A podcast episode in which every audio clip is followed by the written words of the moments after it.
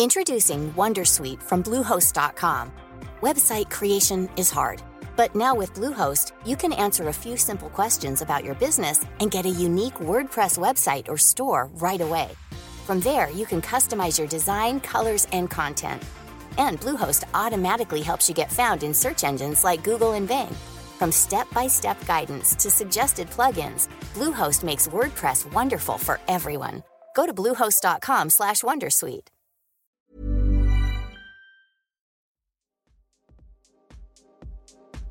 Los mayores evangelistas de redes sociales decían, dentro de cuatro días ya no necesitaremos a Google. Todo lo encontraremos gracias a las recomendaciones sociales de nuestra propia red de contactos, porque ¿qué más eh, credibilidad, qué más confianza que si yo necesito algo, si necesito un proveedor, si necesito localizar una empresa, que mi propia red de contactos, que son humanos, que son personas que me conocen, con las que tengo una, relación de confianza, qué mejor que ellos me recomienden algo en lugar de un algoritmo. Sin embargo, ha pasado el tiempo y esto no, no ha sucedido. Eh, Google sigue siendo la página de inicio en nuestro buscador en la mayoría de los usuarios y el sitio más frecuente visitado a lo largo del día. Como los especialistas, marca OAS, lo que han hecho ha sido ir incorporando, ir detectando, por una parte, mm, bolsas de potenciales de búsqueda y bolsas de contenido. En este caso, por ejemplo, eh, un potencial, eh, potencial de audiencia lo tenía la gente interesada, por ejemplo, por los videojuegos y Ash, por ejemplo, incorporó a Mary Station, un blog que se centraba totalmente en la actualidad relacionada con videojuegos y que ahora mismo es un contenido que podemos ver integrado en Ash. ¿Cuánto de, relación tiene el contenido del videojuego? juego con los deportes? Pues obviamente no tiene una relación muy directa, pero al final eh, estos medios dependen muchísimo de sus, de sus datos de audiencia, de sus datos de páginas vistas y al final ellos lo que van buscando es tener un mayor portfolio de publicidad que puedan, que puedan comercializar para, para obviamente salvaguardar su, su cuenta de explotación.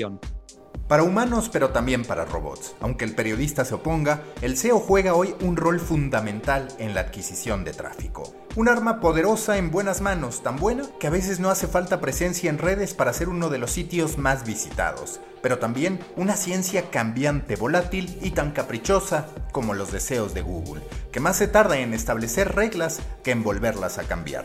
Es Fernando Macía Domene, CEO y fundador de Human Label, empresa que desde el 2001 ha ofrecido consultoría en posicionamiento web a medios como El País y el Diario As, además de El Economista.es a empresas como Microsoft, Iberia y Nestlé.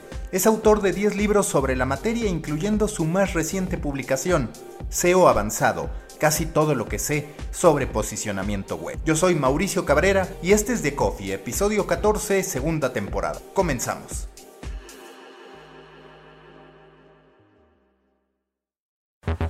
Intenso como Nación 321, ligero como BuzzFeed, cargado como el de forma, refinado como el país.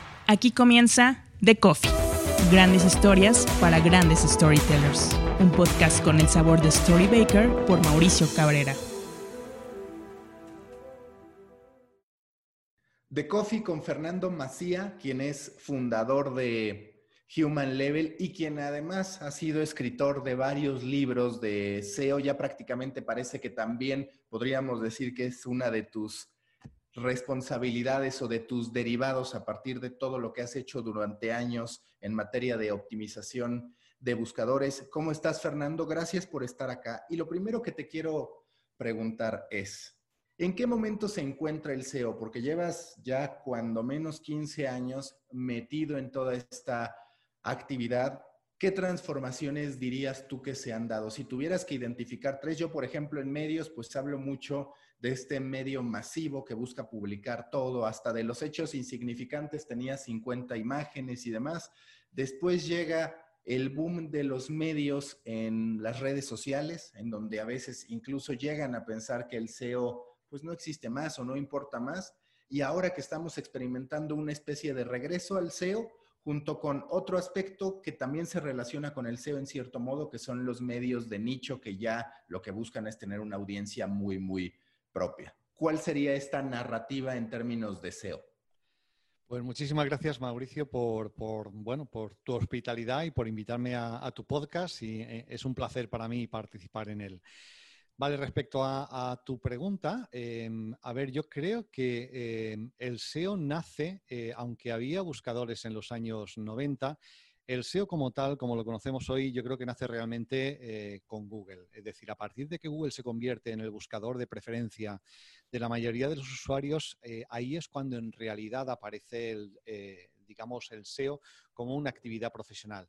Dentro de toda esa actividad profesional que se ha podido, podríamos encuadrar desde el año 2000 hasta 2020, es decir, que llevaríamos aproximadamente unos 20 años de desarrollo de ese trabajo en SEO, yo distinguiría eh, mm, básicamente dos grandes, dos grandes eh, periodos. El primer periodo podría ser eh, cuando Google todavía es un motor, digamos, rudimentario, visto desde la perspectiva de hoy, obviamente, y es un, es un motor de búsqueda que básicamente depende de encontrar las palabras clave adecuadas en los sitios prominentes, en las áreas prominentes de los, de los sitios web, todo lo que sabemos en titles, en, en, en, las descripciones, en, los encabezamientos, eh, en los enlaces, etcétera. Digamos que eh, esa primera, ese primer desarrollo de Google como un buscador muy rudimentario en donde dependía básicamente de ese uso de palabras clave. Eh, pero ya cuando pasamos eh, el 2010, Google empieza a mejorar, empieza a incorporar primero el contexto, es decir, empieza a tener en cuenta el contexto en que se hace la búsqueda y poco a poco va incorporando la semántica y en último término va incorporando eh, también la localización mm, a, partir de Hummingbird y a partir de, de todo esto empieza a incorporar la semántica y después ya la inteligencia artificial. Y ahí es cuando el algoritmo empieza a volverse ya muy inteligente y empieza a no depender tanto de encontrar ciertas palabras clave, sino en realidad empieza a ser capaz de identificar, por una parte, necesidades que tienen los usuarios detrás de las búsquedas que hacen y eh, logra machear, emparejar esas necesidades con determinados contenidos, independientemente de que en esos contenidos se encuentre la palabra clave o no. Eh, y digamos que entramos en una área nueva de trabajo de SEO desde una perspectiva totalmente distinta. Para mí esas serían las dos grandes, digamos, los dos grandes hitos de la evolución del SEO. Un SEO muy genérico, todos para todos por igual, eh, de, encontrar palabras clave, un SEO que va incorporando contexto con sobre todo indicadores de localización, con indicadores locales y después ya la incorporación de la semántica y en último término de la, inteligencia artificial y el aprendizaje automático. Serían los grandes hitos eh, que hemos visto y a los que hemos asistido y nos hemos tenido que adaptar a lo largo de todos estos 20 años de trabajo en SEO. ¿Tú a qué adjudicas el que siempre ha habido una obsesión, incluso entusiasmo, por derrumbar el monopolio de Facebook, por poderlo tirar? Me parece que hoy muchos, independientemente de si les gusta o no, celebran el que haya llegado TikTok y que Mark Zuckerberg no esté en condiciones de adquirirlo, pero en cambio en lo que respecta a buscadores, se cuestiona menos el monopolio de Google. Em, a ver, creo que se cuestiona menos eh, en los últimos años, pero mm, creo que sí que está creciendo últimamente quizá una conciencia de que realmente estamos dejando en manos, eh, en, manos de muy poquitas personas em, lo que son todos los datos de nuestro comportamiento, de lo que buscamos, de lo que hacemos, a dónde nos movemos, dónde viajamos.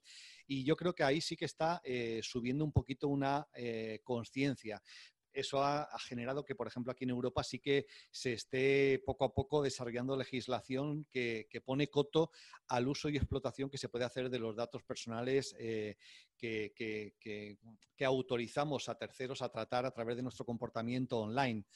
Eh, entonces, creo que sí, lo que pasa es que ya llegamos tarde, es decir, Google lleva 20 años de desarrollo como un eh, motor de búsqueda y realmente no depende tanto del hallazgo de, una, quizá de una interacción social que a lo mejor se le había escapado inicialmente a una red social como Facebook, sino que eh, ese camino de 20 años recorridos en la depuración de un modo de, ser, de convertirse en el, en, el, en el, modo más eficiente para un usuario de ir de A a B, de encontrar un contenido determinado en ese repositorio gigantesco de información que es Internet, pues creo que eh, supone un, un, reto enorme. Y aquí, por ejemplo, en Europa ha habido varios, varios intentos de, de, tener un buscador europeo que de alguna manera sirviera de contrapeso a Google, pero ha sido totalmente inútil. Google eh, realmente tomó la delantera eh, a principios de los años 2000 y se ha logrado mantener, no solamente porque logró desarrollar una tecnología única eh, mucho mejor que todos los buscadores de la jornada de, buscadores de los años 90, como Ask Gibbs o All the Web o Lycos, sino que logró eh, emparejar eso con un modelo de negocio tremendamente exitoso que es el de los, de los Google AdWords antes y ahora Google Ads. Y eso lo que ha logrado es que haya tenido eh, capacidad de, generación de ingresos eh, suficiente como para mantenerse a la vanguardia, como para probar muchísimas cosas, descartar aquello que no funciona, quedarse con lo que funciona, descubrir también, eh, pues, no sé, aventuras novedosas y comprarlas cuando, cuando ha sido necesario. Recuerdo, y aquí, por ejemplo, en España, y muy cerquita, incluso donde físicamente vivo yo en Alicante, nació justamente de la mano de dos emprendedores Panoramio y Panoramio fue adquirido en los primeros compases de, Google Maps por una cifra estratosférica. Eh, así que cuando Google ha visto la innovación allá donde ha sucedido, pues si ellos no habían sido capaces de desarrollarlo a tiempo, simplemente lo han adquirido. Así que sí, creo que, que no, quizá Google no es todavía tan percibido y no genera la mala imagen que quizá Facebook genera. Y eso puede que tenga que ver mucho también por la percepción y la personalidad que es capaz de proyectar, por una parte, los dos emprendedores que, generaron Google, como eh, Sergey Brin eh, y Larry Page, respecto a Mark Zuckerberg. Yo creo que Mark Zuckerberg nunca eh, ha proyectado una imagen que genere tanta empatía o tanta simpatía en el público en general. Y creo que de ahí viene mucho quizá el escepticismo que existe a, ese nivel, ¿no? Respecto a Facebook, que no existe respecto a Google.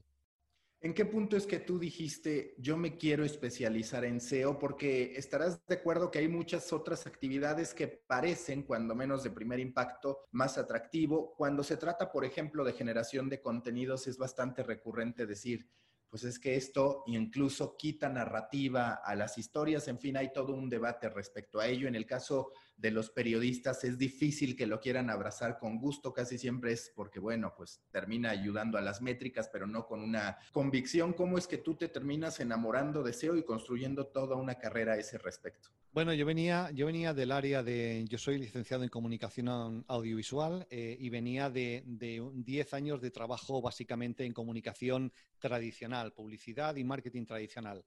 A finales de los años 90 aparece, eh, empieza a aparecer Internet eh, y la web aquí en España. Internet era de antes, pero la web empieza a desarrollarse aquí en España y la verdad que a mí me encanta la tecnología, así que eh, vi como una oportunidad de, reciclarme profesionalmente y entrar en un campo que, parecía muy interesante y que se iba a abrir un terreno profesional muy interesante. Yo obviamente todavía no podía ni siquiera vislumbrar que el SEO se iba a convertir en mi profesión. Eh, me introduje en el mundo web a través del desarrollo, como casi todo el mundo.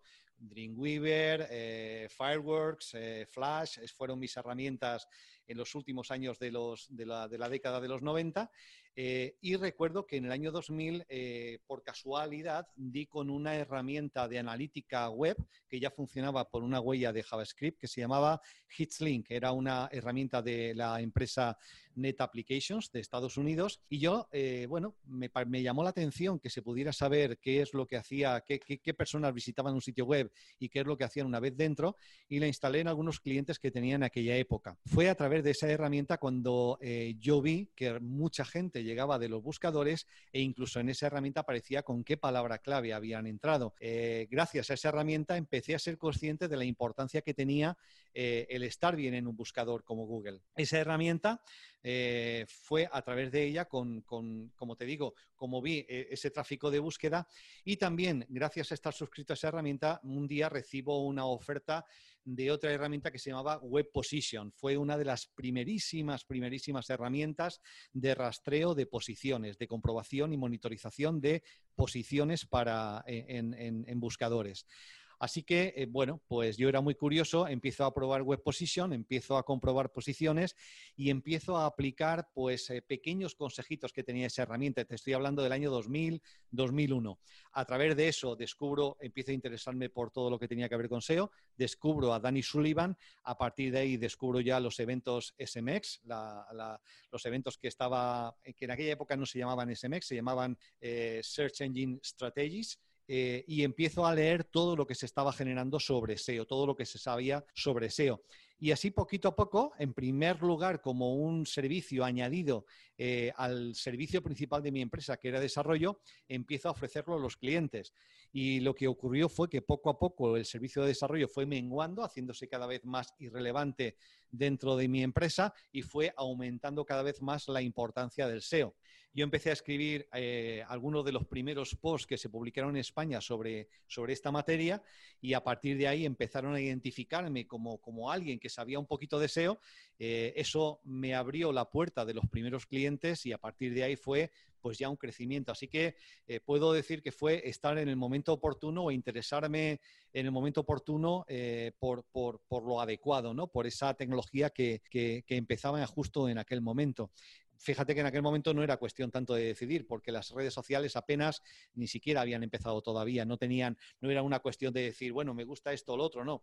Aparece el SEO, me pareció interesante en lo que suponía de, acertijo mental y de, un reto mental, el tratar de, ganar a esa máquina para posicionar a mis clientes por delante de los demás. Eh, y eso fue lo que supuso, un reto intelectual que me llamó mucho la atención, que despertó mi curiosidad y que hizo que me dedicara a ello ya y desde entonces.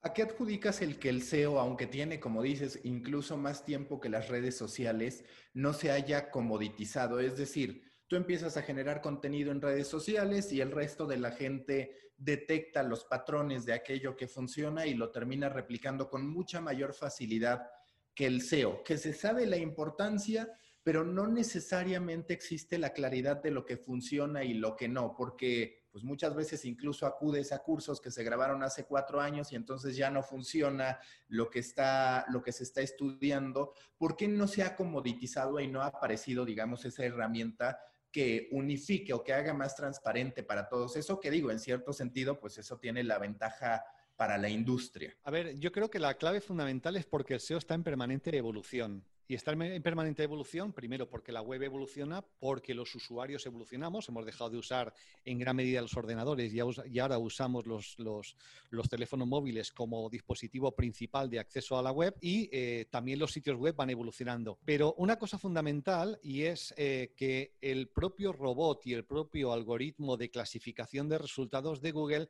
está en permanente evolución y evoluciona de dos maneras distintas. Evoluciona en primer lugar para neutralizar los esfuerzos que hace el Black Hat SEO por abusar de los resultados y colocar en, posiciones que no lo merecen contenidos que no son tan interesantes para los usuarios, pero que gracias a esa eh, reingeniería inversa, gracias a, eh, a, esas tácticas Black Hat, se posicionan temporalmente ahí. Y Google lo que trata es de dar el mejor servicio siempre a sus usuarios porque sabe que depende exclusivamente de eso, que los usuarios sigamos prefiriéndolo como página de inicio cuando accedemos a la web. O sea que para Google es fundamental neutralizar en primer lugar eh, esos esfuerzos porque resultados de baja calidad aparezcan en primeros resultados. Así que eso exige que el, algoritmo esté en permanente evolución, pero también exige que esté en permanente evolución el adaptarse a las tecnologías. Por ejemplo, eh, ahora mismo eh, el adaptarse, Google ha tenido que adaptarse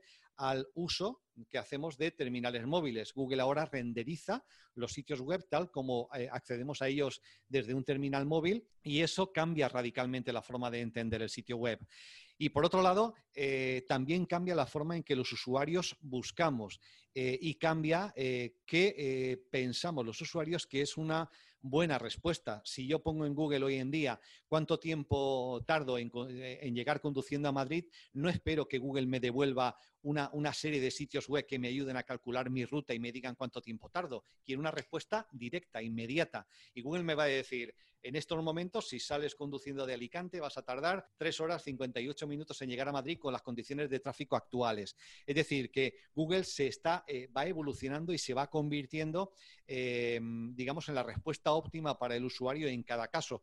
A veces la respuesta óptima va a ser una colección de resultados de sitios web, a veces va a ser una respuesta directa, a veces va a ser un ranking de resultados y esa evolución permanente es lo que impide que se convierta en una commodity, porque cada vez que, quedamos con la tecla de qué hacer para que el sitio web funcione bien, Google hace avanzar un paso más eh, eh, el algoritmo y eh, nos vuelve a todos locos durante una buena temporada tratando de desentrañar qué cambió y qué tenemos que ahora cambiar en los sitios web para que, para que siga funcionando bien. Eso es lo que impide que se convierta en una commodity y a pesar de que hoy en día contamos con muchísimo más feedback por parte de Google que, por ejemplo, del 2000 al 2005, donde ni siquiera existía Google Search Console, ¿vale? Eh, hoy en día Google nos da muchísima información de qué está bien y qué está mal en nuestro sitio web, con lo cual podríamos sospechar, oye, ¿para qué hace falta un SEO? Si hoy en día entras en Google Search Console y es Google quien te dice qué es lo que está bien y qué está mal en tu sitio, ¿para qué necesitas un SEO? Y aún así, sigue siendo importante la opinión y, el criterio de un buen SEO para llevar un sitio web al éxito, ¿no? Parece que la historia de las tecnológicas es siempre la misma. Aparecen en algún punto los publishers, creadores de contenido, las abrazan y llega un momento de divorcio o de cuando menos tensión. Hace rato hablabas de cómo Google se enfoca en la calidad del usuario, en atender las necesidades del usuario. En aras de eso, atiende el que tú al hacer una búsqueda tengas un resultado inmediato sin tener que ir a otra página, pero es cierto también que eso está convirtiéndolo en un espacio que ya no es solamente de transición hacia otro, sino de consumo directo, es decir, te quedas ahí. Cada vez es más un potencial competidor de lo que se está publicando en medios de comunicación. ¿Te parece que también estamos llegando a ese punto en el que Google ya empieza a posicionar o a privilegiar de manera demasiado abierta su modelo de negocio contra el supuesto apoyo que representa, porque otra vez haciendo el comparativo con redes sociales, de Facebook siempre se dice, es que esto lo hace con un interés comercial y demás. Y claramente Google también, pero era más sutil. Ahora se está notando un poco más el que esas sutilezas se van acabando. Eh, sí, bueno, al final Google es una, es una empresa eh, y obviamente va a cuidar sobre todo de sus accionistas, de sus resultados en bolsa y, de, y, de, y del resultado de, de, explotación al final del año. Entonces está claro, es decir, eh, ellos necesitan mantener su negocio funcionando. Pero eh, por muy grandes que sean, por, digamos, por muchísimo que crezca su inteligencia y muchas respuestas que sean capaces de dar directamente, al final eh, el contenido lo tienen que generar otros, ¿vale?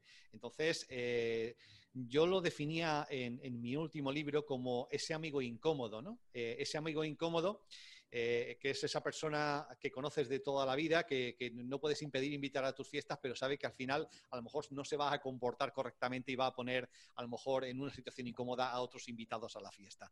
Pues Google de alguna manera es eh, ese invitado o ese amigo incómodo eh, con el cual tenemos que convivir, pero que, obviamente cada vez nos pone las cosas más difíciles, pero al mismo tiempo Google también encontrará el límite de hasta dónde puede llegar. Eh, y dónde empieza ya a, donde si sobrepasa cierto límite, empieza a ser más costoso para él. Quizá acceder a la propia y desarrollar su propia información que depender de terceros. Luego, yo creo que publishers y buscador vamos a tener que encontrar ese punto de equilibrio en donde los dos somos capaces de convivir uno a costa del otro, uno gracias al otro, y de repartirnos adecuadamente el pastel del mercado. En el momento en que, en que, en que uno, eh, de alguna manera, fagocite o canibalice demasiado el trozo del pastel del otro, ese trozo de pastel dejará de ser interesante y quizá eh, ya no es tan interesante para, para Google acceder a ese contenido. Entonces, yo creo que ese eh, es, un punto de equilibrio incómodo, pero con el que tenemos que convivir y de momento no hemos encontrado, no hemos encontrado ninguna alternativa. Fíjate que cuando aparecen las redes sociales hubo un punto en donde de, enorme ebullición de redes sociales, en donde eh, recuerdo haber asistido a muchas charlas eh, y los mayores evangelistas de redes sociales decían, dentro de cuatro días ya no necesitaremos a Google. Todo lo encontraremos gracias a las recomendaciones sociales de nuestra propia red de contactos, porque ¿qué más eh, credibilidad, qué más confianza que si yo necesito algo, si necesito un proveedor, si necesito localizar una empresa, que mi propia red de contactos, que son humanos, que son personas que me conocen, con las que tengo una, una relación de confianza, qué mejor que ellos me recomienden algo en lugar de un algoritmo. Sin embargo, ha pasado el tiempo y esto no, no ha sucedido. Eh, Google sigue siendo la página de inicio en nuestro buscador en la mayoría de los usuarios y el sitio más frecuente visitado a lo largo del día. Mucho se menciona, por ejemplo, los intereses que pueda tener Google en meterse a podcast. Cada vez más da ciertos pasos no tan decididos como Spotify, digamos que en ese sentido ha sido muy recatado. Pero tú ves que a través de SEO finalmente va a terminar logrando entrar, acaparando la mayoría de las visitas o de las búsquedas, mejor dicho, que se puedan dar en torno a podcast, ¿piensas que a través de la búsqueda podrá convertirse en un competidor fuerte en lo que respecta a esa industria en lo particular que hoy va creciendo y que si lo piensas, pues realmente tiene como factor de descubrimiento las redes sociales quizás primero y posteriormente el consumo dentro del propio Spotify, por ejemplo, ¿no? Eh, a ver, eh, el mundo del podcast no es un mundo tan conocido para mí. La verdad es que yo nunca he sido anfitrión de un podcast, eh, Como autor. he participado y lo hago con mucho gusto, como en esta ocasión, como invitado en, otros podcasts. Así que desconozco exactamente cuál es la, dinámica de, de, descubrimiento, pero como bien dices, entiendo que por una parte serán las redes sociales y por otra parte eh, sé de muchos podcasts que cuentan con su propio sitio web donde publican sus pequeños resúmenes del contenido de un podcast para convertir ese contenido en más descubrible desde el punto de vista de Google. Ahora fíjate que eh, un modelo parecido lo estamos eh, viendo cómo se va poco a poco plasmando en el mundo editorial. aquí en España, por ejemplo, cada vez más medios están decidiendo dar el paso al modelo de contenido bajo suscripción. Y esto plantea la disyuntiva desde del, de, tenemos que decidir, eh, dejamos el contenido abierto para que Google lo rastree de forma que se convierte en descubrible eh, y se convierte en, en la puerta de entrada de nuevos lectores o hacemos que ese contenido sea radicalmente cerrado, solo accesible bajo suscripción, lo cual impide que sea descubrible a través de una búsqueda y eso merma en gran medida la capacidad de, eh, incorporación de nuevos lectores al medio. Pues de nuevo eh, tenemos un amigo incómodo. Es decir, si cerramos totalmente el contenido y lo hacemos 100% solo accesible bajo suscripción, la capacidad de incorporación de nuevos lectores se ve muy mermada. Es muy complicado eh, el, incorporar nuevos lectores porque la vía de entrada en muchos casos va a ser la búsqueda. Luego tenemos que lograr mantener un equilibrio entre qué dejamos abierto y eh, que, que sea suficientemente interesante y atractivo para los usuarios que entran tan atractivo como para decidir convertirse en suscriptores, dejamos cerrado para, seguir teniendo un modelo de, negocio explotable. Así que yo creo que el mundo de podcast se puede parecer en algo, en cierta medida, a este ecosistema. Tiene que encontrar también su punto de equilibrio entre tener contenidos descubribles eh, en los resultados de búsqueda, pero contenidos que después se puedan explotar una vez el usuario. Has colaborado con una serie de medios de comunicación a lo largo de tu trayectoria. También seguramente has visto a competidores haciéndolo. Para ti, el SEO puede construir, no diría mentiras, pero lecturas engañosas de las cosas. Lo digo porque, por ejemplo, es habitual que en Comscore y en México está ocurriendo mucho no necesariamente las marcas que aparecen en lo más alto realmente son aquellas que la gente tiene en la cabeza al estar en la calle y demás. Entonces, no estoy hablando de mentira, pero ¿te parece que el SEO sí puede ser un conducto para no necesariamente atender la calidad fuera de, lo que respecta a los términos de SEO? Vale, el SEO eh, se puede entender de varias maneras y puede servir a varios fines, ¿vale? Está, está muy claro que puede servir a varios fines. Por ejemplo, eh, hace poquito tiempo, no, hace, hace unos meses, por ejemplo, me preguntaron por eh, las dinámicas que se estaban dando en, con Google Discover con estos medios que publican noticias con titulares, titulares claramente engañosos, ¿vale? Claramente engañosos. Titulares de lo que no podrás creer que pasó en el plató de tal reality show. Eh, ese tipo de cosas, ¿vale?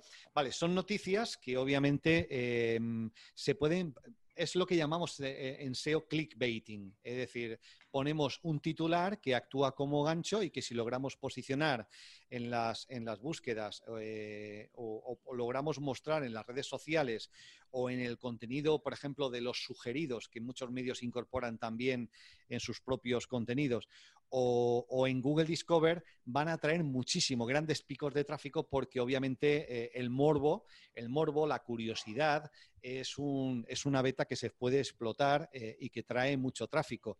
Obviamente es tráfico de mala calidad. Sí, va a traer mucho tráfico, van a estar muy poquito tiempo. En cuanto lean cuatro líneas, se van a dar cuenta de que no, el contenido de la noticia realmente no respondía al titular y al final son dinámicas de comportamiento que acaban, acaban cayendo, acaban desgastándose eh, y creo que tienen una vida limitada.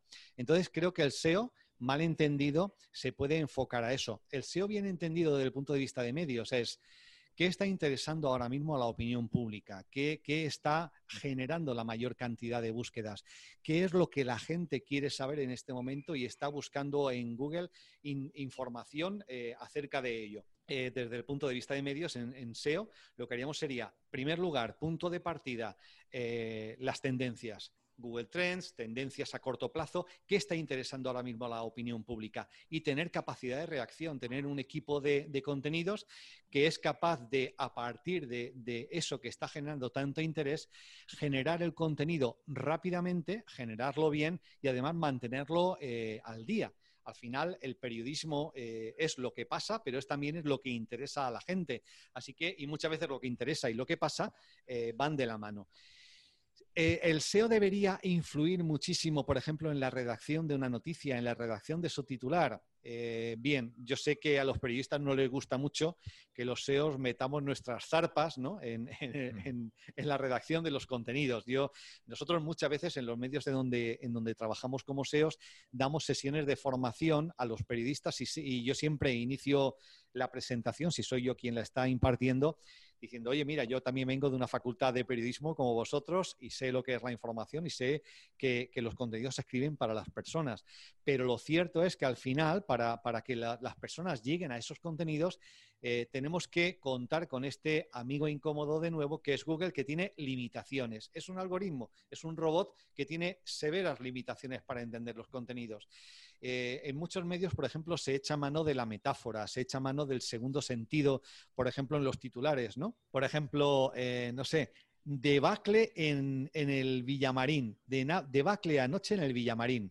Debacle anoche en el Villamarín se refiere a que el, no sé, en que un equipo de fútbol ayer fue goleado en su propio estadio el titular de esa noticia puede ser debacle anoche en el Villamarín. Eso a Google no le dice nada, es decir, Google no es capaz de entender segundos sentidos todavía, ni el sarcasmo, ni la ironía, eh, aunque poco a poco lo irá haciendo, pero hoy en día no. Entonces, eh, ese tipo de titulares eh, hace perder oportunidades de posicionamiento porque probablemente la búsqueda eh, que hace el usuario interesado por ese partido va a ser tan, tan, tan, tan plana como resultado partido anoche, resultado partido del Villamarín, resultado de cómo quedó el partido del Barça, ¿no?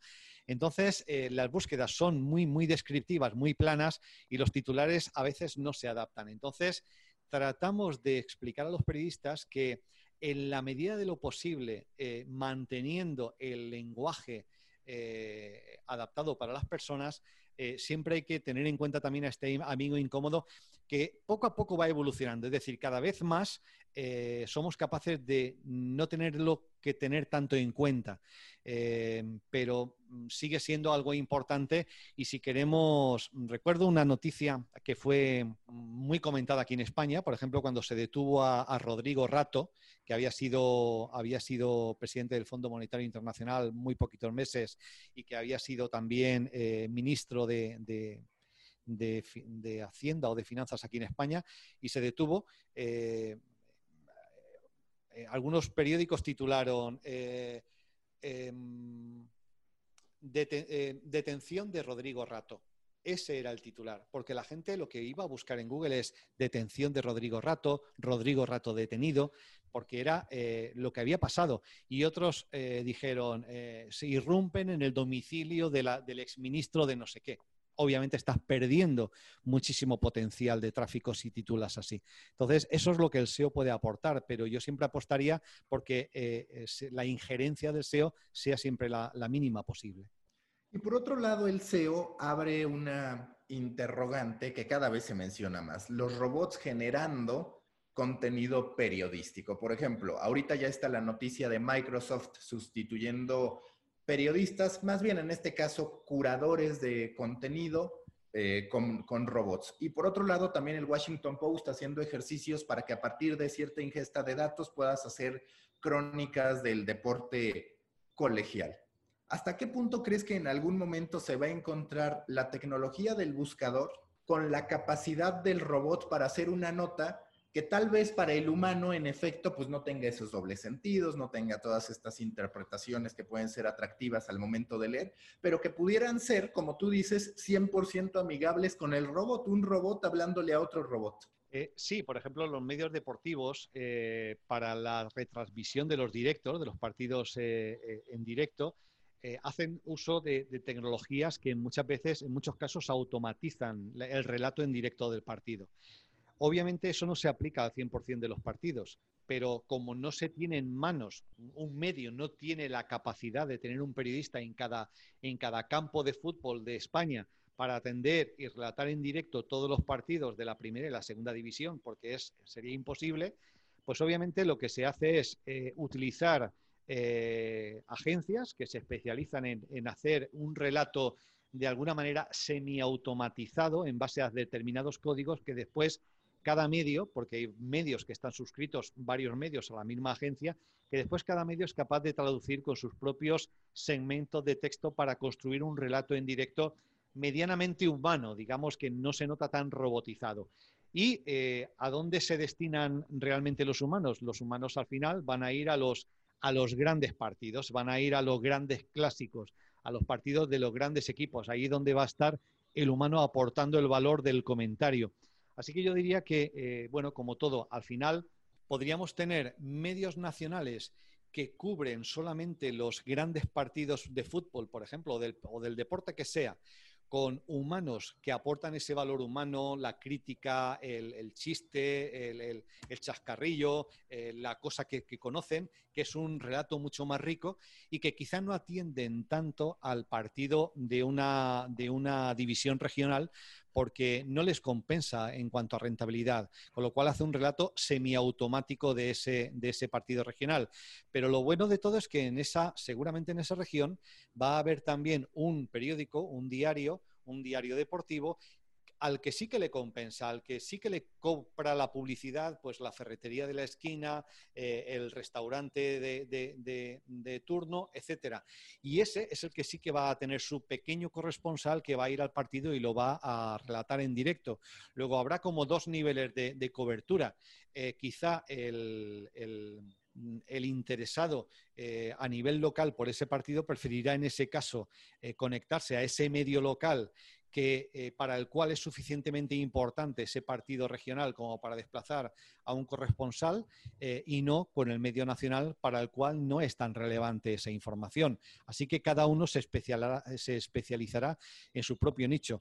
Pero yo creo que los humanos en general... Eh, creo que, vamos en busca de la voz humana y vamos en busca de, del comentario, de la crítica. Los periódicos deberían centrarse en eso porque lo que se pueda relatar de forma automatizada no va a aportar valor y eso lo podrán hacer probablemente los robots y los humanos iremos buscando aquello que solo una persona nos puede aportar. Al momento de tú evaluar las estrategias que siguen los medios, es una tentación recurrente para ellos, sobre todo para los que ya tienen cierta audiencia, meterse a otros temas para efecto de buscadores. Me parece que esa tendencia ha estallado con el coronavirus, que además de todo, pues también es cierto que puso en pausa el fútbol, pero hoy los medios deportivos se han convertido prácticamente en generadores de contenido de coronavirus e incluso las mediciones Hoy te dicen que los principales medios, tanto internacionales como mexicanos, que aparecen en, Comscore, pues mucho de su tráfico se fundamenta en la generación de ese contenido. A ti cuando te toca, y sé, por ejemplo, que has estado por años con As, ¿cuál es tu recomendación a ese respecto? Uno, de algo pues que evidentemente ha sido una tendencia y una preocupación generalizada, que es el coronavirus, pero también se llega a dar en otros casos donde no queda tan claro pues que eso sea lo que el aficionado al deporte está buscando. Claro, por ejemplo, AS, eh, ya que sacas este, este, este caso en concreto, eh, ellos, por ejemplo, han incorporado y tenían, ya antes de llegar nosotros, que llevamos varios años trabajando para ellos, pero ellos, por ejemplo, ya contaban con secciones de contenido, mm, digamos, no directamente relacionada con deportes, ¿vale? No era tan potente, pero igual que un medio generalista como El País tiene su, su apartado de deportes, pues eh, también Diario As, que es un especialista en deportes, tenía su pequeña sección dedicada pues, a otras noticias no directamente relacionadas con deportes, bueno, por los tiquitacas, etcétera. Todos los medios al final, eh, su modelo de monetización, cuando han dependido, cuando todavía siguen dependiendo a día de hoy tan, tan fuertemente de la publicidad, al final es un modelo bastante sencillo, que, que, que es directamente proporcional al número de usuarios únicos y páginas vistas. Así que obviamente la lucha por la audiencia es totalmente encarnizada. De modo que lo que han hecho los medios ha sido tanto los generalistas, el país, el mundo, como los especialistas, marca o as, lo que han hecho ha sido ir incorporando, ir detectando, eh, por una parte, mm, bolsas de potenciales de búsqueda y bolsas de contenido. En este caso, por ejemplo, eh, un potencial, eh, potencial de audiencia lo tenía la gente interesada, por ejemplo, por los videojuegos y Ash, por ejemplo, incorporó a Mary Station, un blog que se centraba totalmente en la actualidad relacionada con videojuegos y que ahora mismo es un contenido que podemos ver integrado en Ash. ¿Cuánto de, relación tiene el contenido del videojuego con los deportes? Pues obviamente no tiene una relación muy directa, pero al final eh, estos medios dependen muchísimo de sus, de sus datos de audiencia, de sus datos de páginas vistas y al final ellos lo que van buscando es tener un mayor portfolio de publicidad que puedan, que puedan comercializar para, obviamente salvaguardar su, cuenta de explotación. Ahora bien, eh, respecto al tema del coronavirus, eh, ha sido un, tema curioso y yo creo que en realidad eh, el tema del éxito de los medios deportivos cubriendo un tema como el coronavirus eh, se debe a dos razones. En primer lugar, eh, primero a la paralización de su principal tema de, atención. Es decir, de repente los deportes paran. Así que ellos tienen que buscar de qué podemos hablar. Pues a lo mejor empiezan hablando de cómo el coronavirus está impactando a los deportes y eh, enseguida de ahí ya viene, ostras, pues mira, cuando publicamos cosas sobre el coronavirus, la audiencia se mantiene y aumenta y ahí poco a poco han ido descubriendo una beta de contenido que podían explotar correctamente. Eh, y yo creo que también la clave aquí ha sido que eh, son medios muy, muy acostumbrados a reaccionar, eh, es lo que llamamos un SEO en directo, a reaccionar a, a un plazo súper corto. detectamos una tendencia de búsqueda, generamos un contenido muy rápidamente y sabemos pulsar las teclas adecuadas para posicionarlo en el carrusel de, Google News y eh, capitalizar ese tráfico. Así que los medios lo que hemos visto es que han sido capaces de aplicar estrategias y tácticas de posicionamiento de, directos, de temas deportivos, aplicándolo a un tema de actualidad como el coronavirus y explotándolo de la misma manera. Y han logrado cifras eh, récord de audiencia y de, y de tráfico en este caso pero yo creo que básicamente ha sido, eh, pues eso, el éxito de aplicar una estrategia SEO muy transversal que, realmente contagia tecnología, contagia plataforma, contagia eh, servidores, pero contagia también la redacción, contagia la inteligencia de contenidos, de qué se está hablando, qué está buscando la gente, qué interesa, qué está saliendo en el carrusel de noticias, cómo podemos competir. Eso, cuando se involucra todo, eh, y yo creo que ha sido el éxito. Y fíjate, yo creo que eh, afortunadamente, es decir, creo que afortunadamente ha sido el éxito porque si no, no sé de qué habrían estado hablando los medios, los medios deportivos en todo este tiempo. Es decir, podríamos pensar, oye, ¿qué puede pasar que haga que un medio deportivo se quede sin tema de qué hablar? Pues mira, ha pasado algo que eh, si no se hubieran, eh, si no hubieran tenido otros temas de los que hablar, probablemente el impacto negativo habría sido mucho mayor. Luego yo creo que tiene también cierto sentido de prudencia desde el punto de vista empresarial eh, el no hacer depender, el no poner todos tus huevos en la misma cesta, es decir, no hacer depender toda tu audiencia, todo tu éxito y tu cuenta de explotación solamente de una temática, sino de repartir un poquito ese riesgo y poder tirar de, distintas temáticas cuando a lo mejor la tuya, eh, que es la más importante, no tiene, no tiene mm, eh, la intensidad que, tiene, que tienen otras. En una plática que tuviste, de hecho, en un, en un podcast que escuché, hablas sobre cómo ese amigo incómodo es cada vez más incómodo. ¿Por qué? Porque ahora resulta que aunque hagas un muy buen trabajo en SEO, aparecen arriba de ti cualquier cantidad de opciones pagadas que incluso pueden ir, y ahí me parece que sí hay que empezar a cuestionar la transparencia o la máxima que dice tener Google de atención al usuario, pueden ser de competidores que no fueron buscados directamente por el usuario. Y mencionabas el caso de Rebook, donde no necesariamente aparece primero Rebook, que eso sí que atenta contra la supuesta máxima de un buscador. A ver, esto ocurrió eh, eh, durante un tiempo, yo ya no lo he vuelto a ver, por lo menos aquí en España no, hemos vuelto a ver ese tipo de resultados pero los estuvimos viendo un tiempo y era muy curioso que eh, estuviera muy clara la intención de búsqueda del usuario por una marca determinada y que Google eh, estuviera sugiriendo eh, otras marcas competidoras de, esa que el usuario había buscado. No, parecía y además por encima de los resultados genuinos del propio sitio web, ¿no? No parecía muy, digamos, muy ético. No lo hemos visto otra vez. Esa eh, eh, parece que es una, prueba que hizo Google y yo ya no la he vuelto a ver. Eh, sí, para mí sería, sería un poco cruzar un, un límite, ¿no? Vale, tú haces todo lo correcto para posicionarte. Está claro que la intención de búsqueda del usuario es encontrarte a ti y aún así yo voy a poner otras alternativas por delante de ti para tratar de llevar al usuario a otro sitio. Con lo cual, si quieres aparecer incluso por encima de esas opciones, te obligo a que tengas que pagar por tu, por tu resultado. Yo creo que el día que eso pase va a ser cuando realmente se abra la puerta a que pueda aparecer un competidor de Google. El día que eso ocurra, será cuando un competidor de Google tendrá una buena propuesta de valor para decir, no, mira, mejor estate aquí conmigo, ¿no? Porque yo no te voy a hacer esto. Creo que sería así. ¿Qué rol va a jugar el SEO en esta nueva generación de medios? Estos medios que, como tú decías, están buscando suscripción, son mucho más de nicho, es decir, están acotados. Podríamos incluso hablar de tu caso, cómo eres un especialista en SEO y seguramente a partir de los posteos que hiciste sobre SEO, terminaste también recibiendo mucha gente a partir de eso, porque hoy el primer pensamiento de muchos que quieren construir su medio, digamos, digamos de nicho, su comunidad, siguen siendo las redes sociales. Siempre de algún modo alimenta más nuestra vanidad porque ahí vemos seguidores y se hace público. Pero ¿qué rol para ti va a tener SEO en esta construcción de medios, uno, de nicho y dos, que buscan la monetización a través del usuario como una de sus alternativas principales para hacerse de recursos.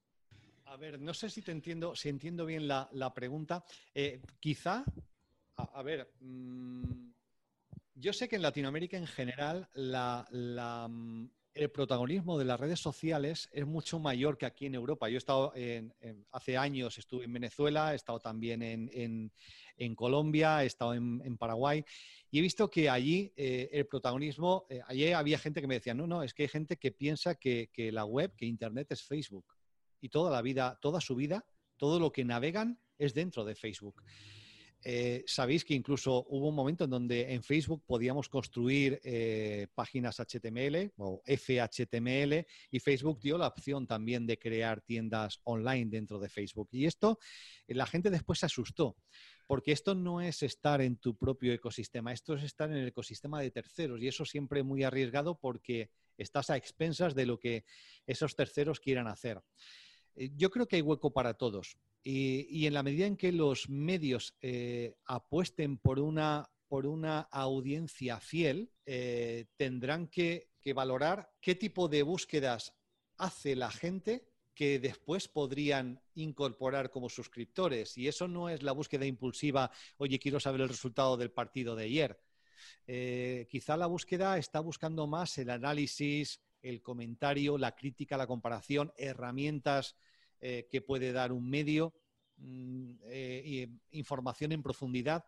Eh, entonces tendrá, eh, yo creo que ahí será no tanto reaccionar a, lo que está provocando curiosidad en este mismísimo instante, sino afinar más la búsqueda y tratar de, de descubrir dónde están esos usuarios de valor añadido, usuarios que no solamente voy a traer y le voy a enseñar, le voy a enseñar cuatro o cinco banners, sino usuarios que voy a lograr que se interesen por mi contenido y al final voy a lograr que sean suscriptores del mismo. Yo creo que, que sí, que eso va a hacer variar bastante la forma de trabajar de los medios creo que estamos muy al inicio de eso. Tengo poca experiencia en ello, pero creo que lo vamos a descubrir con el tiempo. ¿Vale? Pero creo que estamos ahora mismo justamente eh, entrando en esa fase de trabajo, donde los medios nos empiecen a decir, oye, no quiero tanto tráfico para mañana, lo que quiero es, eh, sobre todo, esto ya pasó, ¿eh? ya pasó porque ahora que lo pienso, eh, al principio de, trabajar con medios, los objetivos, por ejemplo, si entrábamos con algún tipo de variable, los objetivos se centraban en lograr páginas vistas meramente. Y después hubo un momento en donde los objetivos variaron y ya no era tan, tan importante solo páginas vistas como usuarios únicos. ¿Por qué? Porque las audiencias para campañas de remarketing, etcétera, empezaban a tener ya un valor. Lo siguiente eh, va a ser no solamente audiencia, sino calidad de esa audiencia, eh, fidelización, eh, capacidad de suscripción. Sabéis que en muchos casos los medios, antes de pasar al modelo puro de pago, han pasado al modelo de suscripción, en donde si te suscribes, de momento ya me está dando muchísima información de qué tipo de usuario eres, qué capacidad adquisitiva tienes, dónde vives, qué coches tienes o, o qué, cuánta gente forma tu unidad familiar tener esa información de un usuario ya es mucho más que tener simplemente una visita de un usuario indiscriminado. El siguiente paso ya es convertir a ese usuario registrado en un suscriptor. Y lo siguiente va a ser crear una oferta de valor añadido para ese suscriptor. Pero ahí, en la medida en que los medios sean capaces de establecer una, de establecer una relación de confianza con sus suscriptores, pueden ser también canales de comercialización para tiendas online de nicho, eh, para todo tipo de cosas. O sea que, puede ser una vía muy, muy interesante. Acabas de lanzar tu libro. ¿Qué le va a dejar a la gente SEO avanzado? ¿Con qué concepto se va a ir? ¿Y qué tanto les va a servir tanto si están en nivel básico, intermedio, avanzado para entender el SEO y sobre todo qué detonantes también les va a dejar para de ahí montarse en esta construcción de conocimiento en torno a la materia. Sí, a, ver, eh, en SEO avanzado eh, tratamos de volcar un poco la metodología y la visión de SEO que tenemos nosotros. Hay gente que me pregunta, eh, ¿SEO avanzado es un, es un buen libro para alguien que monta un comercio de nicho, un comercio de afiliación y tal? Probablemente no es el libro óptimo para eso porque mi experiencia no viene de ahí mi experiencia con SEO es una experiencia siempre como, como empresa consultora de otras empresas, trabajando en SEO para otras empresas. Entonces, em, eh, SEO avanzado trata de volcar esa, filosofía. Para nosotros la filosofía del SEO, ¿cuál es? Siempre partimos del punto de vista del usuario. ¿Quién es mi target? ¿Qué eh, necesidades eh, viene a cubrir mi producto, mi oferta para ese target? Y cómo buscaría ese target cuando tiene esa necesidad, cómo buscaría en Internet para cubrir esa necesidad, qué búsquedas haría. Eh, a partir de ahí, para nosotros ese es el punto de partida de todo el proceso de SEO, quién es mi target, cómo buscaría en Internet para cubrir sus necesidades y a partir de ahí nace todo. Una vez yo identifico ya cuáles son esas búsquedas, esas intenciones de búsqueda y esos patrones de búsqueda concretos, de ahí nace todo nace la arquitectura de la información del sitio web que después se va a adaptar bien a esas intenciones de búsqueda y a esos patrones de búsqueda. De ahí nace todo el funnel de conversión, todo el marketing de contenidos orientado a SEO, es decir, desde el momento en que alguien siente que tiene una necesidad por cubrir y empieza a documentar su proceso de decisión de compra, ¿qué búsquedas hace? Desde el momento en que yo, por ejemplo, decido viajar a México, ¿qué tipo de búsquedas haría?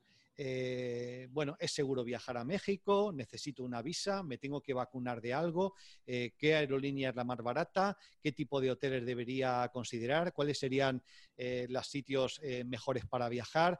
Una vez en esos sitios, qué experiencias tendría disponibles como, como turista, qué cosas no me debería perder qué opiniones tienen usuarios que han viajado a este sitio, que se han alojado en este hotel, qué comidas debería probar, ¿vale? Es decir, hay todo un proceso de decisión de compra, de documentación de esa decisión de compra y cada una de esas búsquedas suponen un punto de potencial de entrada a un sitio web. Así que si un sitio se quisiera, por ejemplo, eh, posicionar para, para, gente que quiere visitar, por ejemplo, la Riviera Maya, tendría que pensar en todas esas búsquedas relacionadas que pueden finalmente interesar a un usuario y que van a formar parte eh, en, algún de en alguno de los micromomentos que suceden a, lo largo de todo ese Customer Journey, van a formar parte de ese proceso de decisión de compra. Así que eso guía todo, guía la arquitectura, guía los contenidos, guía la argumentación de ese contenido, la estructura, etcétera. Así que eh, el comportamiento del usuario es el primer punto de partida.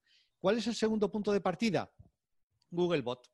Google es un robot, es un algoritmo, tiene limitaciones, funciona de forma automática y tenemos que entender cuáles son esas limitaciones para saber que, por ejemplo, si apostamos por una tecnología de desarrollo del tipo JavaScript, como Angular o, como Vue.js, vamos a tener ciertas limitaciones y vamos a tener problemas en nuestra indexación. Así que vamos a tener que tener en cuenta eh, pues todo lo que, todas las directrices, las exigencias que nos pone Google para descargar rápido, adaptarnos a un móvil, que nuestra web sea segura, que funcione muy rápidamente, que los enlaces sean indexables, que no tengamos redirecciones internas, que tengamos relaciones con otros sitios web de temática coincidente. Así que son esos dos puntos de partida. El usuario en primer lugar Google en segundo lugar y a partir de ahí montar un sitio web que satisfaga la necesidad del usuario humano respetando y teniendo en cuenta en ese desarrollo las limitaciones, problemas, directrices eh, y constricciones que nos impone Google. Yo creo que cuando logramos eh, satisfacer esas dos necesidades es cuando logramos tener un sitio web que se posiciona bien. Digamos que SEO, para ya ir cerca de finalizar, es un tren andando que además cambia constantemente. ¿Cómo sugerirías a la gente que se quiera subir a él que lo aborde para tener las bases, digamos, los pilares y a partir de eso poderse ir actualizando. Bueno, eh, tiene que comprar mi libro, no es broma, ¿no? es broma. No, pero yo diría, es decir, eh, lo peor en SEO es eh, la cantidad ingente de, información y de contenido que hay en la web. Y es muy fácil tomar todo el contenido con la misma autoridad o con el mismo grado de confianza. Así que mi recomendación sería, eh, en primer lugar, vete a las fuentes. Google publica muchísima información de valor eh, y te da muchísimas recomendaciones de lo que deberías hacer en Google Developers, en la, en la, en la guía para webmasters para SEO, en el blog para webmaster. Entra y lee todo eso.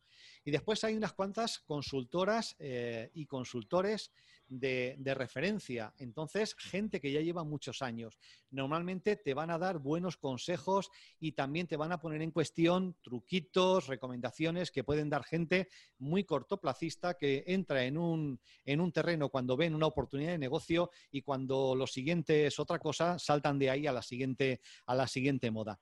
Eh, yo no sé, eh, entra eh, en estos sitios y trata de, acceder a esta información de valor. No sé, aquí en España yo comentaría MJ Cachón, eh, Fernando Muñoz, señor Muñoz. No me gustaría César Aparicio, no me gustaría comentar gente y por dejarme, a costa de dejarme otra, otra, otra gente en por comentar, Aleida Solís, eh, Gianluca Fiorelli, el web, obviamente eh, el blog de Human Level, gente que lleva mucho tiempo trabajando y que va a dar eh, buenos consejos y sobre todo va a dar referencias a otras personas que están trabajando, que están investigando y que están publicando también mucho contenido de valor.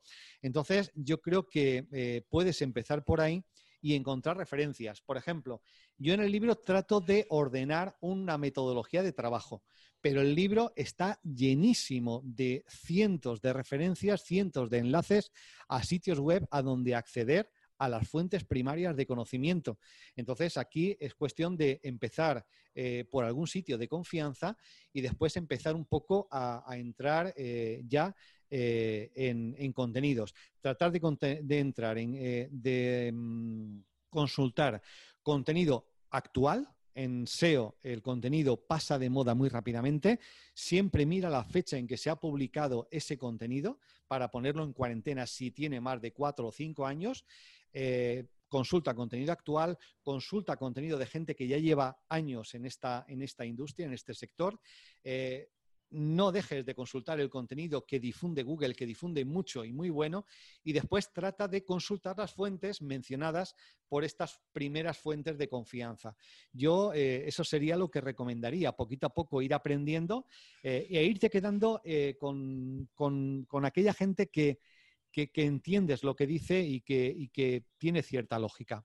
¿vale? O sea que, bueno, y después hay muchísimos podcasts, muchísimos webinars, muchísimos eventos online, más ahora sobre todo con el coronavirus, así que hay muchísimas fuentes donde, donde formarse y adquirir una, base para empezar un poco cada uno a investigar y después lánzate a ello. Eh, monta un sitio web, un sitio web que no te juegues tu negocio en él eh, y haz pruebas, investiga, haz pruebas, prueba cosas y ensayo y error mide y, comprueba qué es lo que funciona y qué es lo que no para ti.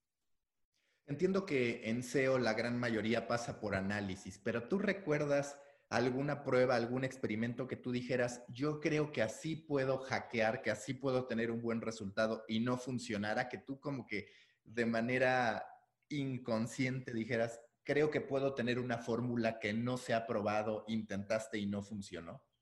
En algunos casos sí que ha funcionado y en otros casos efectivamente no ha funcionado. Por ejemplo, cuando se empieza a hablar en 2016 de todo el tema de resultados destacados, ¿vale? Feature snippets, eh, nosotros empezamos a trabajar y a desarrollar parte del contenido de nuestro sitio web y a tratar de adaptarlo para aparecer en estos feature snippets.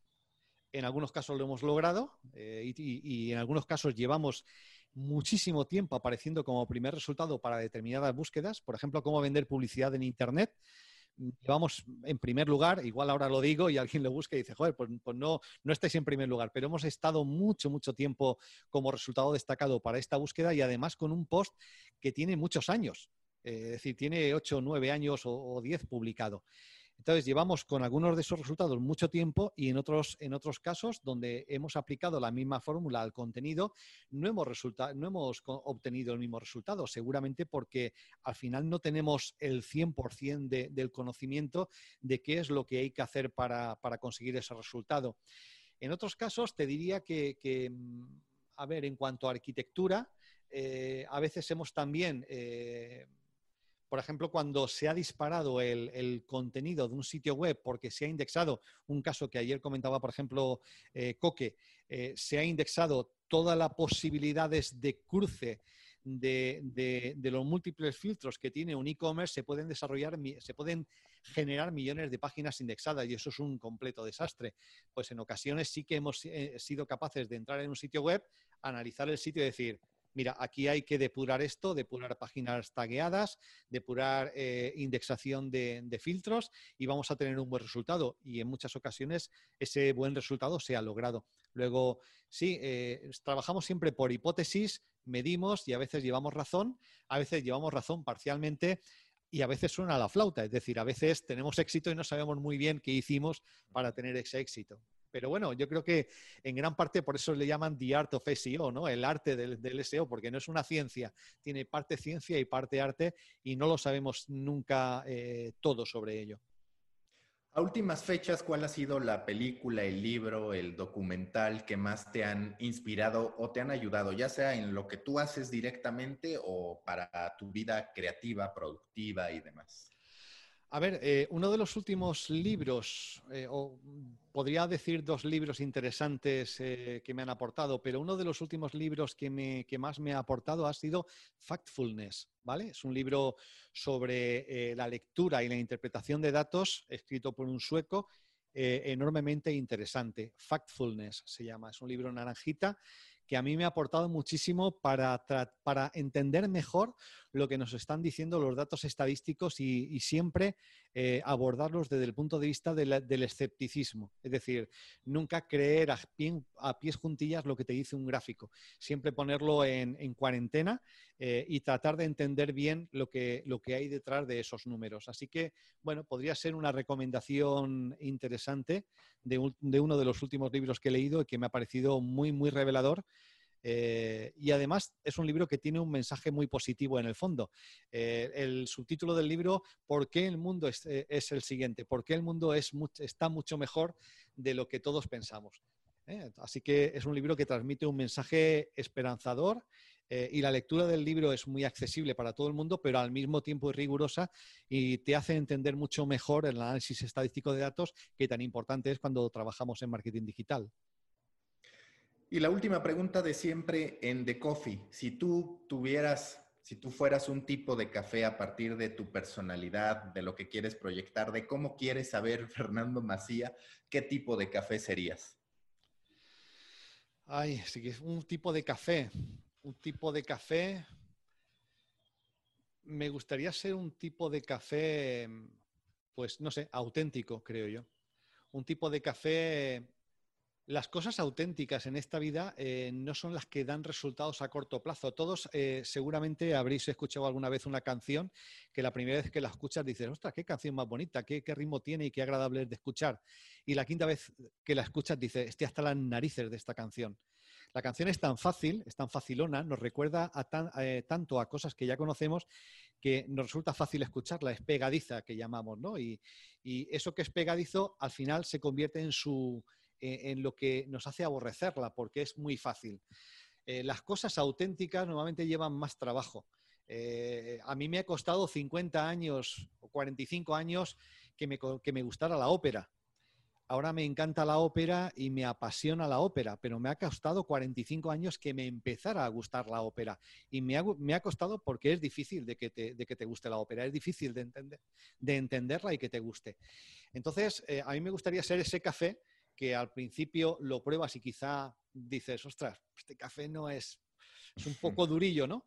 Pero que conforme lo sigues tomando, cuanto más lo sigues tomando, más te gusta y al final es porque realmente la esencia del café es buena. Y os apostamos siempre en Human Level por ese trabajo, es decir, el trabajo de SEO no para conseguir resultados cortoplacistas y que, y que te arriesguen a una penalización, sino un trabajo que pone al usuario en el centro, que estudiamos concienzudamente cómo, cómo busca, que tratamos de saber todo sobre Google para hacer las cosas bien y facilitarle la vida, eh, para conseguir resultados buenos, duraderos eh, y, con calidad. Así que ese sería el café que a mí me gustaría ser. Listo, Fernando, muchas gracias. Ha sido un placer, Mauricio. Muchísimas gracias por tu hospitalidad y por, por unas preguntas tan, tan interesantes, de verdad. Gracias a la audiencia también por estar ahí. Gracias. Busca la próxima semana un nuevo episodio cargado de emprendimiento, endulzado con grandes historias y narrado por grandes storytellers. Suscríbete a The Coffee, un podcast de storytellers para storytellers, un producto de Storybaker por Mauricio Cabrera.